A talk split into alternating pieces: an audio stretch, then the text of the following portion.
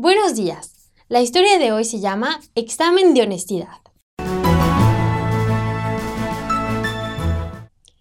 Nunca olvidaré el discurso que nos hizo un día nuestro profesor de matemáticas, antes de descubrir los exámenes. Hoy, amigos míos, les daré dos exámenes. El primero es de geometría y el otro de honestidad. Espero que pasen los dos, y si reprueban, espero que sea el de geometría. Durante vuestra carrera profesional van a tener más oportunidades para aplicar los principios de honestidad que los teoremas de geometría. Todos los días tenemos que pasar el examen de la verdad, de muchas maneras. Por ejemplo, cuando la cajera del supermercado nos da más cambio del que debía darnos. ¿Qué hacemos en ese momento? Es muy fácil quedarnos callados. Además, es un error de su parte, no el nuestro.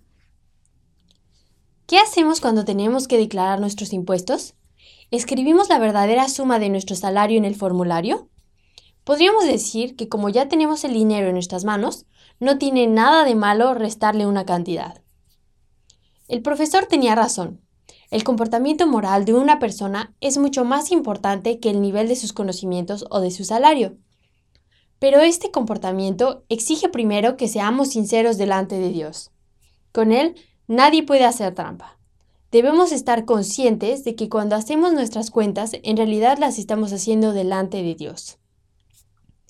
¿Qué pide Jehová de ti? Solamente hacer justicia, amar, misericordia y humillarte ante tu Dios.